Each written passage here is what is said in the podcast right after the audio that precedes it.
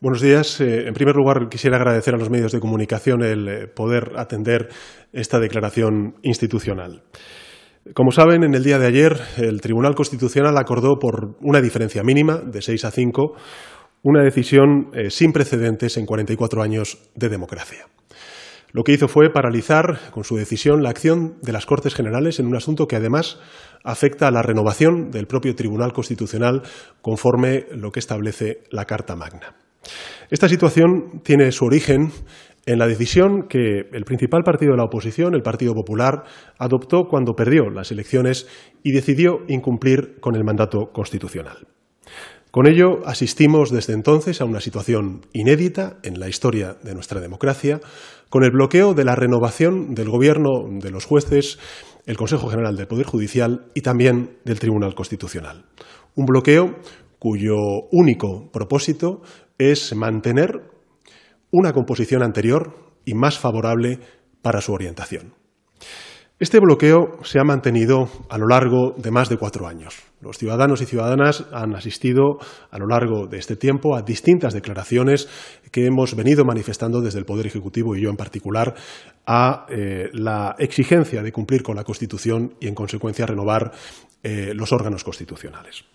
Y lo hemos hecho, además, eh, con distintas eh, direcciones del Partido Popular, eh, que ha arrojado distintos pretextos, distintas excusas, y que refleja exclusivamente el propósito por parte del Partido Popular de retener por medios espurios un poder que los ciudadanos no han validado en las urnas. Ello ha dado lugar a una situación que se ha ido agravando a lo largo de los meses, a lo largo de los años, hasta desembocar en la resolución adoptada ayer por el Tribunal Constitucional. Se trata, se ha dicho por parte de distintos actores políticos, de un hecho grave, porque por primera vez se impide a los representantes legítimos democráticamente elegidos por los españoles con su voto que realicen su función de representación de esa voluntad popular, de debate en el Parlamento y de legislación. Y precisamente por eso son hechos que no tienen precedentes en la historia democrática de nuestro país, pero tampoco de ningún país del espacio institucional europeo.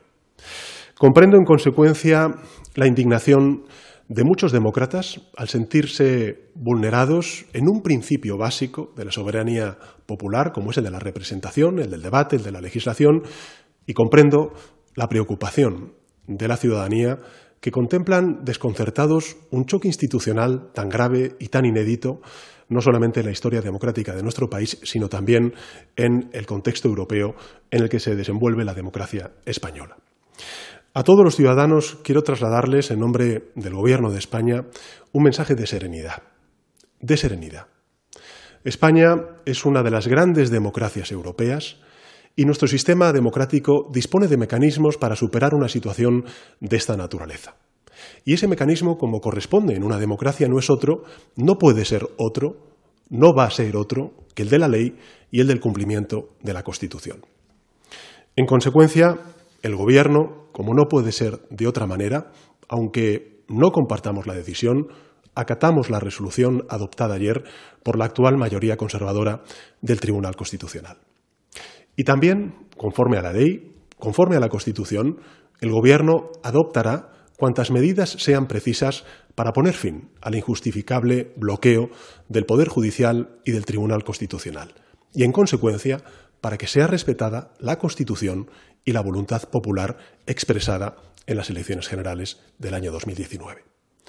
En momentos de incertidumbre se precisa serenidad y también firmeza.